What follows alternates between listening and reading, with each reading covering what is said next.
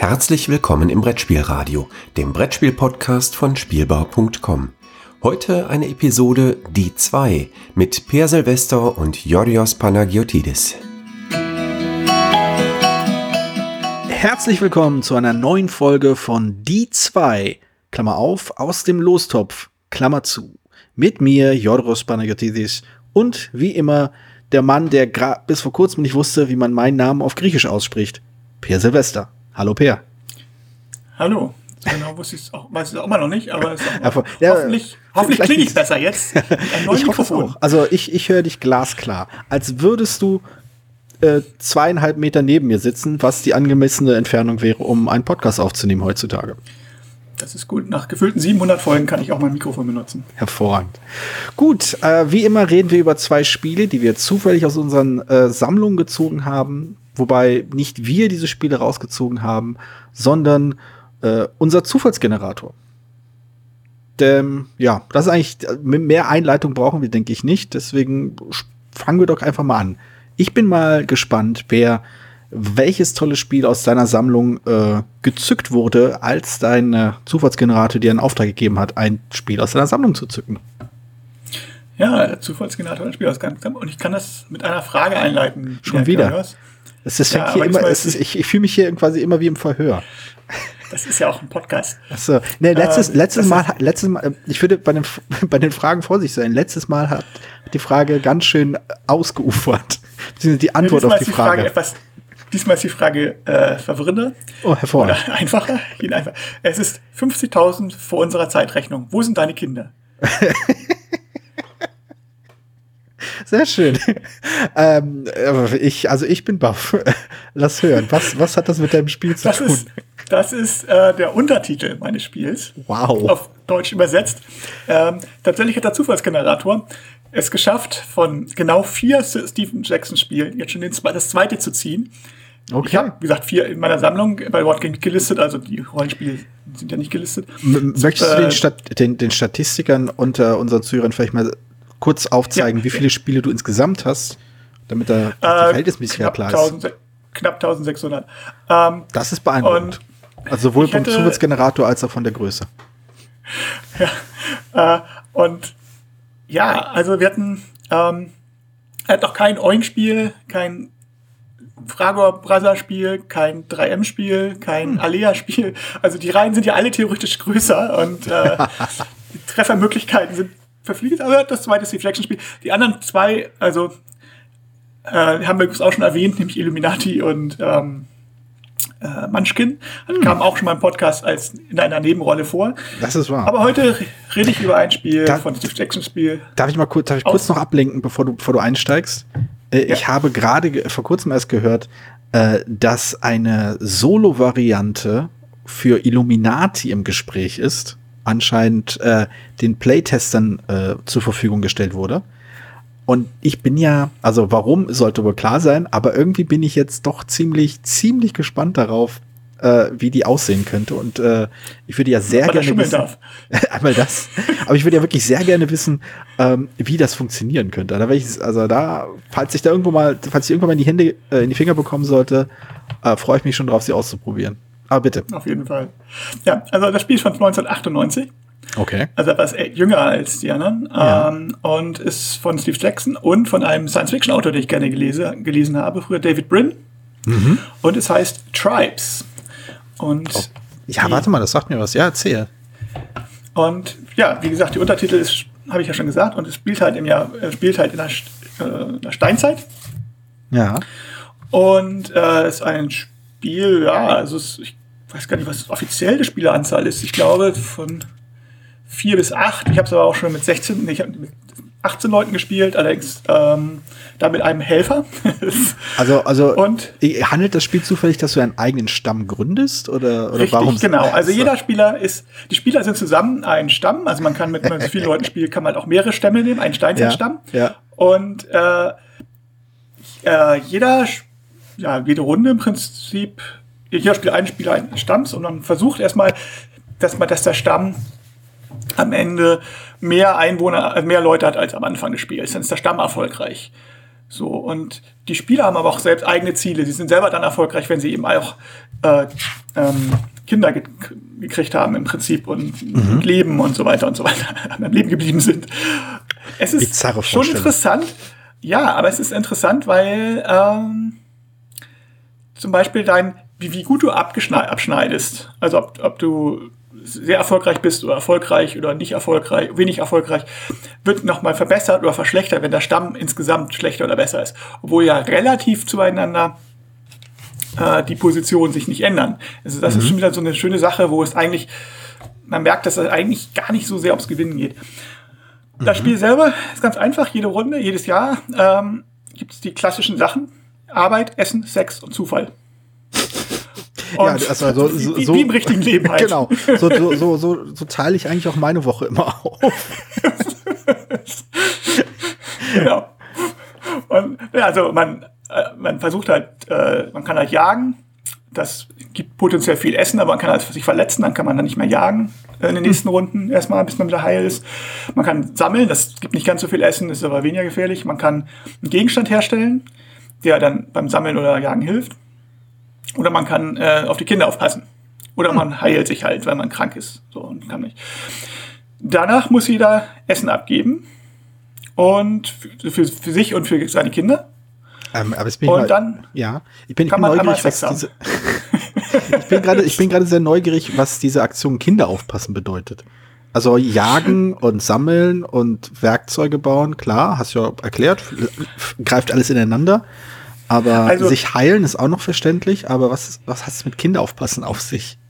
Naja, die Sache ist ja die, also ähm, die, der, die Sexphase hat natürlich sind, einen Reproduzierversuch zu machen. Ah, klassisch katholischer Ansatz. genau. Und ähm, um halt Kinder zu kriegen, weil man den Stamm ja vergrößern möchte. Und ja. das gilt ja wie doch als erfolgreich, sehr viele Kinder zu haben. Aber bis die halt, sagen die Erwachsenen, äh, bis die können halt nicht von alleine, die, ähm, erwachsen werden, die müssen auf die muss man halt aufpassen. Und das heißt, ah. das ganze Spiel basiert dann praktisch auf, der, auf dem Gedanke, dass alles, was du hast in dem Spiel, also wenn du einen Gegenstand gebaut hast oder vor allen Dingen das Essen, gehört, muss die ganze Zeit immer bei irgendeinem Spieler sein. Also wenn ich jetzt essen, ich kann, wir können das Essen nicht im Stamm irgendwie auf den Haufen packen und sagen, wir teilen es auf, sonst muss immer mal Spieler sein. Und die Spieler müssen das Essen dann abgeben. Mhm. Und du musst halt auch das Essen für die Kinder abgeben. Und, und die Idee ist halt, du musst dich innerhalb des Stammes ja einigen, äh, wie, wie, ja, wie zum Beispiel gehen wir damit um, wenn einer sich verletzt bei der Jagd. Oder mhm. wie geben, wir wollen Kinder haben, weil der Stamm soll vergrößert werden, aber wer passt auf die auf? Der kann ja selber nicht jagen ja. oder sammeln oder sonst in der Nahrung. Das heißt, irgendjemand muss für den mitmachen. Mit sammeln, ja. auf, Jagen aufnehmen und so weiter. Das kann man als man kann natürlich das Handelsoptionen natürlich nutzen. Man kann sagen, äh, wenn wir ähm, jetzt zusammen ein Kind zeugen, dann musst du das aber nächste Runde füttern und ich passe auf und danach wechseln wir und danach ist das Kind, glaube ich, erwachsen. Oder ähnliches. Wow, ich, ich bin, ich bin gerade ziemlich, äh, um mal äh, Jugendsprech zu benutzen, wobei ich, das ist schon so veraltet, wahrscheinlich ist das schon gar nicht mehr Jugendsprech. Ich bin gerade schwer geflasht. Das, das klingt echt grandios. Also es ist ziemlich cool. Ich habe das in, in mein, äh, ich habe das in mehreren, wie ja schon gesagt, mit mehreren großen Gruppen gespielt. Mhm. Äh, und äh, auch in einer etwas kleineren Gruppe. Aber und auch die Gruppendynamik war echt immer interessant. Ein, ein Problem ist, das dauert halt immer ein bisschen sehr lange, das Spiel. Länger als mhm. man es plant und noch länger als angegeben ist. Äh, noch länger. Das ist aber auch nicht so schlimm, weil ja, ähm, wie gesagt, das Spielende so ein bisschen offen, also das Spielziel ja so ein bisschen offen ist. Man versucht besser zu abzuschneiden, aber und meistens äh, bei meinen Runden haben die meisten mehr oder weniger versucht, so einen Kommunismus aufzubauen. äh, weil das sich einfach anbietet. Ne? Wir, wir wollen ja zusammen den Stamm erfolgreich zu machen. Aber, also gerade, wenn ich hab, erinnere mich an eine Studentenrunde, mhm. dann ist es halt schon so, wenn die Leute dann sagen, Moment mal, warum muss ich jetzt mein Essen abgeben? so, äh, ich weiß jetzt, wenn ich das gar nicht möchte. Und dann geht's halt schon los. Und am Anfang ist so ein bisschen Peer Pressure, aber wenn es halt so ein bisschen so, hart auf hart kommt, weil die erst Verletzte da sind. Die erste, die erste, der erste verletzt sich halt bei einer Jagd zum Beispiel. Oder auch bei einer Jagd gehen die Anzahl der Tiere runter und man kann dann die Jagdgründe wechseln. Mhm. Aber das ist ziemlich anstrengend für alle, vor allen Dingen aber halt auch für Schwangere und Kranke und Verletzte, die müssen mehr Essen abgeben als sonst. Mhm. Und ähm, das sind halt so Entscheidungen, die müssen dann gemeinsam getroffen werden. Dann kann man auch sagen, ich baue dir was oder ich passe auf die auf oder halt mit, ähm, wir machen nur Kinder zusammen, wenn das und das passiert oder sowas. Also es ist schon ziemlich interessant. Also es ist eine extra Gruppendynamik. Kann, kann ich mal und, kurz darauf hinweisen, wie grandios ich das finde, äh, dass äh, nachdem du letzte Folge äh, wir über Diplomacy geredet haben, äh, wir jetzt über ein, ein Spiel reden, das, das ähnlich. Das Gegenteil ist. Ja, in, inhaltlich in vielerlei Hinsicht das Gegenteil ist, aber halt auch von einer sehr losen Struktur lebt. Das finde ich, äh, finde ich faszinierend. Ja, und das Witzige ist, also es gibt in den Regeln, also ich, ich habe es noch nicht beim Con gespielt oder so. Ja. Ich, es, gibt in den, es gibt in den Regeln explizit ein großer Teil für Kampf zwischen Stimmesmitgliedern. Und das ist immer Mist, weil sich im, im, schlimmsten, im besten Fall kann sich einer verletzen. Im schlechten ja. Fall sterben zwei, beide. So, ne? Und Super. Ist eigentlich nur dazu da, was, weil es natürlich die Frage ist, also steht explizit, ist ein, ist ein Kapitel drin, äh, wie gehen die, äh, was passiert, wenn einer sich nicht an die Stammesregeln hält? Und so. Ja, das müssen Sie, müsst ihr euch entscheiden, was ihr dann macht. Ihr könnt ihn angreifen. Grandios. ihn, äh, wow. So, aber, aber, also, ne, es gibt diese Kampfregeln, blablabla das am Meer könnt ihr halt nicht machen. Also ihr könnt ihm nichts mehr geben, ihr könnt, aber kann natürlich allein, er kann natürlich dann sein eigenes Ding drehen, zumindest bis er sich irgendwann verletzt. So. Aber äh, kann natürlich auch keine. Die Kinder werden natürlich auch nicht mehr gezeugt ja. von ihm. Und das ist wirklich ziemlich cool. Und ist wow, drin. Ja, das ist grandios. Und ähm, also es basiert halt tatsächlich auch auf äh, so ein paar Überlegungen. Also Richard Dawkins wird zum Beispiel in der Diskussion hinten erwähnt. Ah. Und du kannst ähm, es geht jetzt praktisch um die Frage, ähm, ist das menschliche Verhalten durch Genetik be be bewegt oder durch, ähm, durch unsere Society, ne? also durch unsere Gesellschaft. Naja, also. Hm. Aber, und es geht natürlich um die Gesellschaft hier in dem Spiel. Und das, das ja, also, also, es geht bis dahin, dass tatsächlich optionale Regeln sind. Ja, was wäre, wenn, da steht da zum Beispiel drin, ähm, man kann doch mal, wenn man, wenn man, wenn man interessiert an einer Frage macht, ist, was kann denn passieren, was passiert denn, was ändert sich denn, wenn zum Beispiel die Kinder schneller erwachsen werden? Oder was ändert sich, wenn, ähm, wenn die, wenn es keine Menschen sind, sondern Hermaphroditen? Oder was ändert sich an dem Spiel, wenn plötzlich immer drei Geschlechter drin sind, die zusammen hm. Kinder machen müssen. Also ich finde dieses auch beim Akademischen ganz witzig, aber das Spiel selber ist schon ziemlich interessant. Also sehr lose also, Struktur, wie du schon also, sagst. Genau, aber die Sache, die Sache, die ich halt spannend finde, also selbst, das habe ich da so ein bisschen äh, rumgegrunzt habe, als es da um äh, die Frage Genetik oder äh, was war das andere, was war der Gegenpol dazu? Gesellschaft. Gesellschaft ist natürlich ein bisschen Blödsinn. Also das kannst du mit so einem Spiel überhaupt nicht beantworten. Aber was du halt machen kannst, was glaube ich super spannend ist, äh, ist, du kannst halt einige deiner persönlichen Thesen ausprobieren. Angefangen von, äh, sind wir wirklich in der Lage, ähm, Fragen durch rationalen Diskurs zu lösen? Also ich glaube, dieses, dieses Spiel ist vielleicht der perfekte äh, perfekte Gegenbeweis für den oft so gerühmten äh, Marktplatz der Ideen, an dem irgendwas ausdebattiert werden soll. Und ich glaube, das Spiel würde halt so schön zeigen, dass es das A nicht gibt und zweitens der Versuch, es umzusetzen, immer in die Katastrophe führt. Weil also, die Leute, also gut, ich, ich, das ist ähm, mein Zynismus, der da reinspielt, aber letztendlich in der Praxis ist es halt so, ob die Leute überzeugt werden von rationalen Argumenten von, Leu von in einer Gruppe hängt halt stark davon ab, was sie A als rationales Argument verstehen und B, was sie davon haben, zuzustimmen. Und das finde ich halt, äh, halt genau diese Art von, von Gruppendynamik quasi wird da quasi offengelegt, wird quasi aufgebrochen, einfach weil du auch so, nach dem, was du beschrieben hast, einfach diese Ansätze geliefert bekommst das ist es, was wir, äh, was wir haben müssen, das ist es, was wir, also das sind unsere Zwänge, das sind unsere Bedürfnisse und das sind unsere Ziele. Und äh, die irgendwie unter, unter einen Hut zu bringen. Und dann sind wir halt quasi als Teilhaben, als, als spielende Menschen, die an diesem Ding da teilhaben, haben solche Sachen ja auch, vielleicht eher auf psychologischer Ebene als auf körperlicher Ebene, aber die existieren halt auch. Also man will auch irgendwie teilnehmen, man will wahrgenommen werden, man will quasi die, die Kameradschaft, die Gemeinschaft spüren und nicht ausgegrenzt werden, all solche Sachen. Und das finde ich irgendwie, ich bin total baff, dass mir das erst jetzt quasi konkret über den Weg gelaufen ist, weil das halt grandios klingt. Also, ja, und das mit ganz einfachen Mitteln, das ist, ja. ja auch nicht, ist halt auch nicht mehr. Also wirklich die einfachsten, das Spiel selber ist halt auch nur ein zwölfseitiges Regelheft und ein paar Counter. Super. Also, ähm, also, für Nahrung halt in erster Linie. Und äh, noch ein paar und noch so ein paar Bögen, wo man halt aufschreibt, wie, wie, wie dieser Stamm, so was der Stamm Ja. so macht. Ja. Aber das ist halt alles. Das ist nicht viel und es ist, aber es macht damit wirklich optimal, wie du schon sagst. Es, ist auch so schön, wie die Gruppe ähm, am Anfang alles genau plant.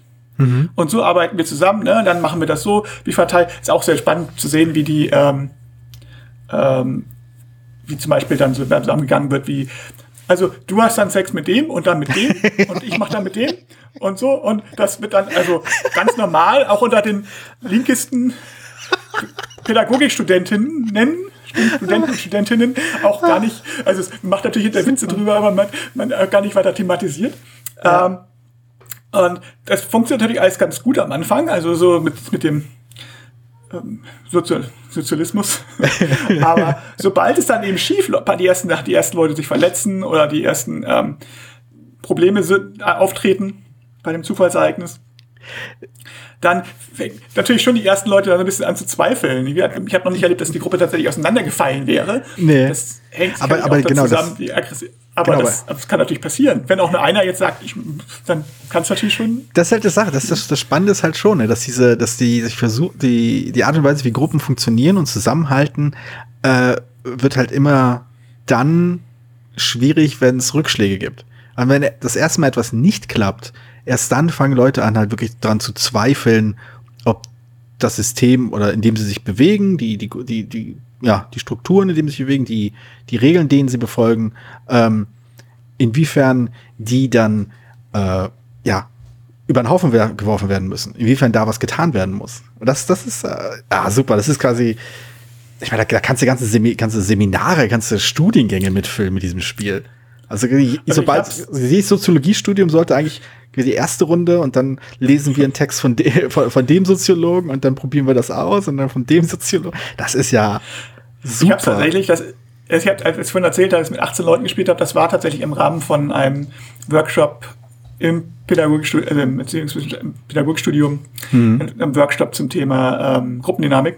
ja, ja, klar. Da hatte ich, hat, hatte ich angeboten zusammen mit einem anderen Kommilitonen und wir hatten, wir hatten halt so viele Leute, dass wir zwei Gruppen, zwei Stämme machen müssen. Das funktioniert auch ganz gut, da gibt es Regeln für, Ja. dass die sich halt, wenn die im selben Gebiet sind, dann können sie sich halt auch begegnen und so. Und äh, aber es ist sehr, sehr aufwendig von der ähm, von der Verwaltung her dann, wenn das Ja. so viele Leute sind. Aber ja, Also, so ein bisschen wie so ein Fall- prähistorisches Megagame, ne? so ein bisschen, ja. Das ist tatsächlich, ja, kann ich mir so gut vorstellen. Super.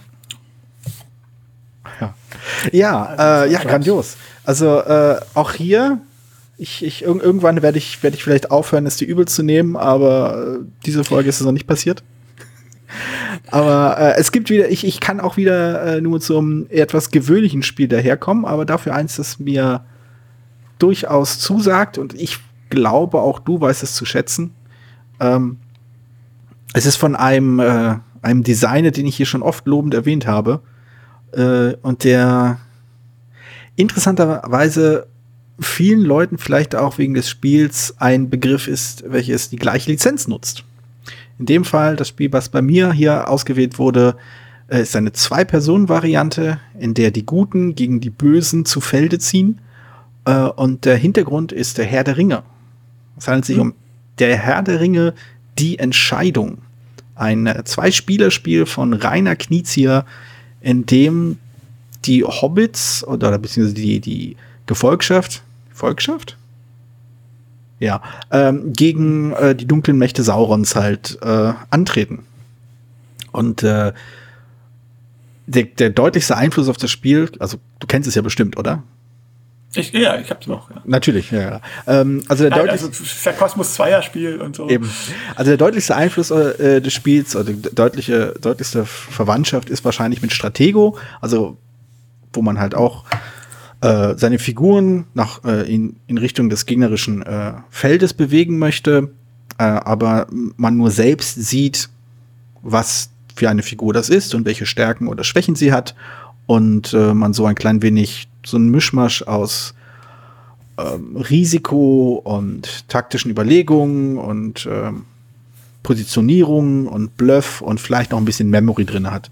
Bei, während bei Stratego die Figuren sich einfach so einen einfachen Vergleich äh, überleben oder nicht überleben, ähm, ist es bei die Entscheidung so, dass noch Karten gespielt werden, die auf den Kampfwert oder wie auch immer dazu addiert werden. Und es, es gibt verschiedene Sonderelemente. Und ich glaube, das sind die Sonderelemente, die im Spiel, glaube ich, unglaublich viel Reiz geben. Also eine Sache, die mir wirklich gefällt, also auch jetzt, als ich wieder aus, aus, dem, aus dem Regal geholt habe und mir angeschaut habe, ist, dass das Spielfeld quasi so ein auf die Spitze gedrehtes äh, quadratisches Spielbrett ist. Äh, und durch die Mitte laufen, glaube ich, die Berge. Ich glaube, Morias Ei, ja, Morias ist natürlich ja, ja. der eine Gang da hinten. Und man muss von äh, aus dem Auenland äh, bis nach Mordor. Dass ich das Eis noch weiß. Haha. Nerd-Cred erreicht. Ähm, aber äh, das Interessante ist, also was mir super, super gefällt, ist, dass so kleine Details dazu führen, dass verschiedene Bereiche des Spiels unterschiedlich stark gewichtet sind. Es gibt Bereiche, die sind aussagelos, ist einfach nur ein Feld, von nix. Ähm, und da gibt es Bereiche wie zum Beispiel die Minen von Moria, durch die man ziehen kann. Aber wenn da der Ballrock sitzen sollte, äh, muss die Gegenseite, also kann die Gegenseite nicht gewinnen. Da wird sie halt, wenn ich es richtig in Erinnerung habe, die verliert sofort ihre Figur. Da, kann, da kommt man nicht Außer raus. Es ist, Außer es ist Gandalf. Gandalf. Genau, es genau. gibt es gibt halt sehr, sehr thematisch, also thematisch erklärbare Sonderregeln und wodurch das Spiel, obwohl es so viele Einzelregeln hat, sich halbwegs gut äh, spielen lässt oder, na, oder man kann sich gut merken, was die Gefahren so sind, wenn man die Geschichte ein wenig kennt. Oder die Filme in dem Fall. Und äh, ich weiß noch, wie ich das halt unglaublich ganz lange sehr, sehr spannend fand und so unglaublich gerne gespielt habe, dieses Taktieren, dieses Positionieren und auch, dass dieser Opfergedanke, der natürlich in, in den Büchern äh, absolut zentral ist, ähm, die, die, die Vorstellung quasi, dass man aufgibt, um halt, also nicht für eine große Sache, sondern für das Gute und irgendwie äh, quasi Leid auf sich nimmt, äh, um halt ne, für das Licht zu kämpfen, oder wie auch immer man das formulieren möchte, dass das es auch in dieses Spiel schafft, dass man als Spieler der, äh, der Gefolgschaft eben ja abwägen muss, wen schicke ich vor oder damit Frodo halt wirklich bis äh, äh, bis zu Mount Doom kommen kann. Und das ähm, hat mir wirklich imponiert damals. Das war, das war eins der ersten Spiele, wo bei denen ich halt also ich kannte vorher schon auch die sogenannten thematischen Spiele, aber das war wirklich ein, ein kompaktes, mechanisch wirklich eng gestricktes Spiel, welches für mein Empfinden an vielen Stellen sehr viel, ähm, ich glaube, Stimmung will ich es nicht nennen, aber zumindest thematische Resonanz mit sich brachte. Ich fühlte mich in vielerlei Hinsicht an, äh, ans Buch erinnert. Ich fühlte mich, äh, ich konnte das absolut nachvollziehen. Das, ich, ich konnte mir vor meinem geistigen Auge sehr gut ausmalen, was gerade passiert ist. Auch wenn sich das stark untersch äh, unterscheiden sollte von, von dem, was in den Büchern passiert ist. Und das hat mir wirklich gefallen. Das hat, äh, das hat einer der Hauptgründe, weshalb ich es so gut in Erinnerung habe. Ja, es ist sehr schön, sehr schön distilliert. Also es ist wirklich das äh, alles, diese, dass diese Fähigkeiten genau richtig von der Anzahl, finde ich, mhm. sehr, sehr elegant. Es ist schön. Es sind immer so zwei, drei Figuren, die zusammengehören irgendwie. Wo die so sagt, Gegenpole darstellen, ja. Genau. Und dadurch kann man es halt gut merken. Dass, dadurch macht die Geschichte aber auch Sinn. Ja, also es also hat auch den aus, aus also mechanisch auch aus ähm, Stratego die richtigen Lehren gezogen. Also Stratego mit, mit Sondereffekten könnte man es ja nennen. Ja, ja. Und Stratego hat ja eigentlich ein ganz, ganz ordentliches System, hat aber natürlich so wahnsinnig viele Figuren. Und ist, mhm. man merkt ja dass auch, dass die Stratego-Spiele selber, die später rausgekommen sind, äh, auf diese Anzahl, diese Figurenanzahl auch reduziert haben und es mehr auf das reduziert haben, was es ist, nämlich letztlich dieses Bluff-Element und dieses nicht ja. ganz wissen, wo ist es und dieses, das ist ja eigentlich ganz, ganz witzig. Ich habe schon mal gesagt, wenn man, ich habe als Kind viel Risik, äh, viel Stratego gespielt und dann später nochmal als Erwachsener einmal nochmal. Mhm. Und das ist ja ein Unterschied wie Tag und Nacht, weil als Kind baust du ja die Fahne in die Ecke ein mit tausend Bomben, alle Figur, starken Figuren drumherum und so. Ja, ja. Und als, als Erwachsener spielst du halt viel mehr mit Bluff. Das genau, genau. Ja, genau. Das ist stellst du irgendwo in die Mitte und dann legst du irgendwie das vielleicht eine Bombe daneben, wenn du Glück hast, oder auch nicht. Ja, ja. Und so. Und ähm, das brauchst aber diese 10.000 Figuren gar nicht. Und das hm. macht, äh, hat Knitz ja eigentlich ganz geschickt gemacht. Also ich finde es, ja, also das thematisch steckt da in, in der Entscheidung wirklich viel drin. Also auch meine, das, das, ja das sind so diese kleine Regeln, sowas wie, dass man halt nicht zurückfallen darf. Also die, ich glaube, es gibt ganz, ganz wenige Figuren, die zurückfallen dürfen. Es müssen immer nach vorne gehen. Dadurch hat dieses Spiel halt eine gewisse, äh, einen gewissen Schwung, einen gewissen Druck klingt zu hart, aber es geht halt immer voran. Es ist was Unaufhaltsames, was da passiert. Diese Konfrontation ist halt nicht, äh, man kann halt nicht in einem Putt landen. Du bist nicht so in der Situation, dass du dich andauernd halt immer irgendwie, einer geht nach rechts, einer geht nach links, ist irgendwie muss man nach vorne gehen. Und wenn man nicht nach vorne gehen kann, ist das halt hin. Und ähm, es gibt wirklich ein oder zwei Figuren, die wild, ich glaube, es gibt auf der, auf der dunklen Seite gibt es eine Figur, die fliegen kann. Ähm, und auf der hellen Seite gibt es eine Figur, die, glaube ich, seitwärts gehen kann oder zurückgehen kann oder sowas. Und das ist auch so eine, eine kleine Änderung, aber die, ja, die, die, da hat das, dadurch hat das Spiel halt unglaublich viel Schwung und geht, führt auch wirklich direkt zu seinem Ende zu. Gerade etwas, das ist halt etwas, was ich bei vielen Strategiespielen immer so, wie so, wie so einen schweren, also einen Kardinalsfehler halte, wenn das Spiel halt zu oft in so eine Pattsituation abrutschen kann. Das ist halt, ist halt auch so ein Zugzwang, finde ich immer sehr reizvoll, weil es heißt, mhm. dass du nicht defensiv spielen kannst. Also, und nur zu bestimmten Graf. Gerade wenn beide defensiv spielen mit ihre Mauern aufbauen, ist ein bisschen, ja, neigt zum, zum Unentschieden, wie du schon sagtest, und das ist nicht ganz so interessantes Spiel. Das hat mir Abalone irgendwann, ähm, äh, habe ich verleidet, weil es irgendwann ziemlich defensiv wurde, wenn man es zwar beherrscht hat. Hm, ja. äh, Knizia hat ein anderes schönes Spiel gemacht, was ich an dieser Stelle kurz erwähnen möchte, nämlich Nuba. Mhm. Äh, auch da, das lebt auch von diesem Zugzwang. Denn Im Prinzip ist in der, hat jeder Spieler Figuren, die sind von nummeriert von 1 bis 10, glaube ich, 1 bis ja. 9 und ein X. Und Ziel ist es, die möglichst niedrige, äh, möglichst hohe Figur auf eine andere Seite zu bringen.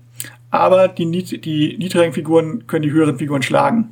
Mhm. Und das lebt aber auch von einem kleinen Brett und davon, dass es immer nach, dass man immer nach vorne ziehen kann. Und da kann man halt eben auch an dem anderen vorbeiziehen. Und manchmal möchte man nicht setzen, weil man warten möchte, dass man ihn dann schlägt.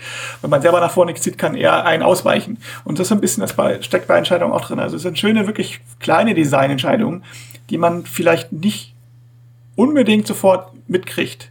Mhm. Aber die, die finde ich, äh, eine große Wirkung haben. Das ist, was ich bei Knitze eigentlich immer oft schätze. Und das ist ja bei der Entscheidung ja. auch da. Ja, genau. Also es sind halt auch wirklich diese, äh, diese kleinen Feinheiten, also wenn ich jetzt so in Erinnerung herumkrame, hatte ich auch immer diese, diese Aha-Momente in den Spielen, ähm, wo mir dann klar, wo, wo ich quasi, quasi vorher im Vorfeld schon wusste, welche Regeln gelten und wie sie aufeinander wirken.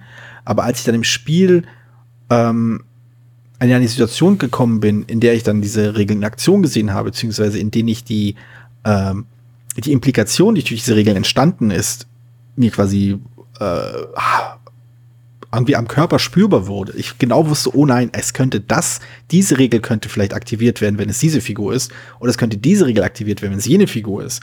Und wenn man auf dem Niveau, was man nach ein, zwei Runden eigentlich recht schnell, recht schnell äh, hat, anfängt dann halt abzuwägen und zu gucken und dann fallen einem diese kleinen Details auf, wie dieser Fluss, der da entlang führt, den man dann nehmen kann, um halt kurzzeitig Luft zu schnappen, weil man nicht weiter nach vorne rennen will, sondern einfach einen Schritt zur Seite machen möchte. Und all diese Dinge, das ist, äh, ja, es macht halt wirklich Spaß. Einfach nur sich an diesem, an, an dieser, was du gesagt hast, an dieser Destillation eines Spielerlebnisses, eines Regelwerks in ein Spielerlebnis zu erfreuen, an diesen feinen kleinen Details, die richtig schön ineinander greifen und ein Spielprinzip oder ein, ein Spielerlebnis zufolge haben, das sowohl raffiniert, aber halt auch leicht wirkt. Also quasi leichtfüßig. Und das ist halt doch, das Beste. Ja, und doch eben so, also ich würde fast behaupten, dass lange Zeit, als es rauskam, was lange Zeit das beste Herr der Ringe Spiel wahrscheinlich, als thematisch da, also was, was ja. als spielerisch eine gute Umsetzung gebracht hat. Es gab natürlich schon so, ähm, was, wie hieß denn das noch von ICE, ICE? Fellowship of the Ring, glaube ich, hieß das. War so ein, okay. das, war so ein, das war so ein typisches amerikanisches Spiel, das, für das, wo es für alles eine Regel gab. Ach, ja. Ne? Also, äh, und, also, wenn dann, wenn Isen, ähm, Isengard so und so steht, dann Sauroman das, die, diese Entscheidung trifft oder sonst irgendwas. Und wenn Sauroman den Ring kriegt, wenn er den Ring kriegt, wenn der Ring das passiert, wenn der Ring brennt, wenn der Ring in Wasser fällt, wenn der Ring eine Sekte gründet. Also es wird halt irgendwann immer schlimmer. Wenn der und, Mond rot aufgeht, weil nachts Blut vergossen wurde. Ja, ja. Richtig, genau so.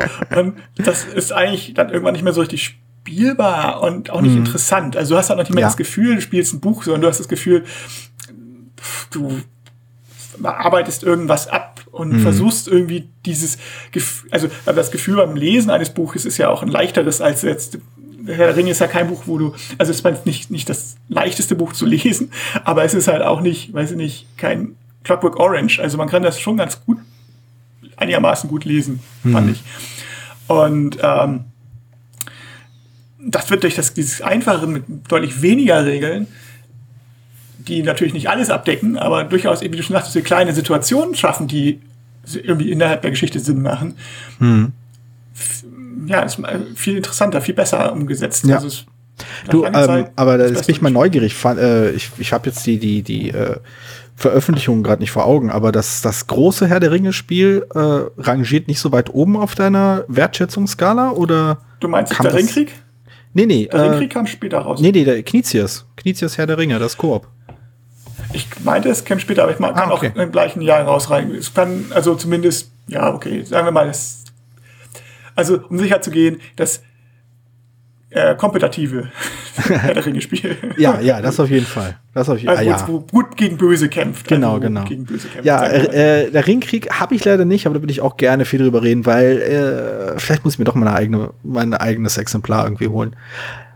Ich mag vieles daran, aber es gibt so einiges daran, was ich bedauerlich finde.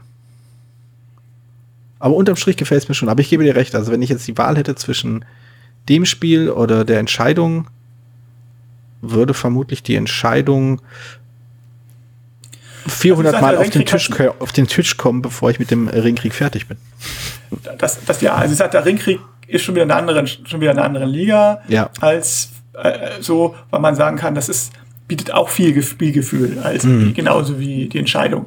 Es ist natürlich, aber ja, mit sehr viel mehr Aufwand verbunden. Das ist ja. ganz klar. Also man ja. spielt mal, mal nicht kurz eben den Ringkrieg durch. Das macht man nicht. Man muss, nee, muss nee. eine bewusste Entscheidung treffen. Genau. Sich Lese, eine Lesebrille anschaffen und dann. ja, das ist wahr. Eine halbe Stunde aufbauen. Ja, aber das. Ja, dann, dann, wird man auch mit einem Erlebnis belohnt, aber wie gesagt, das können wir irgendwann mal machen, wenn es mal, wenn's mal soweit ist, dass genau. es gezogen wird. Genau. es ist okay. ja groß genug, um gezogen Das ist wahr. Guti, ich glaube, wir nähern uns schon wieder einem neuen, äh, noch ein neuer Rekord ist es nicht, aber es hat schon etwas länger gedauert als sonst. Von daher. Ja, knapp eine äh, halbe Stunde. Ja. Von daher nähern wir uns mal einem runden Abschluss. Wir hatten äh, zwei tolle Spiele. Einmal Tribes, ja. was ich nicht kannte. Äh, was, was ich ja, wo ich irgendwie jetzt äh, Hals über Kopf verliebt bin schon, war allein von der Beschreibung. Und äh, Herr der Ringe, die Entscheidung, was ich sehr gut kannte. Und äh, was ich immer noch sehr, äh, sehr nah am Herzen trage. Es sind zwei Spiele, die ich beide mit einer 8 bewertet habe, habe ich gesehen. Na, kannst du mal sehen. Das, äh, das will schon was heißen. Was, also, solange du nicht zu deutlich sagst, was so deine, dein oberes Ende der Skala ist, kann das alles Mögliche heißen. Na, bei Boardgame Geek jetzt. Ne? Okay. okay, dann äh, danke ich dir für eine weitere schöne Episode und wir sehen uns demnächst. Naja, wir sehen uns nicht, aber wir hören uns demnächst wir für zwei neue Spiele. Ja, wir hören uns. Genau. Ja, ja bis dann. Ciao. Tschüss. Vielen Dank, dass du diese Episode Brettspielradio D2 gehört hast.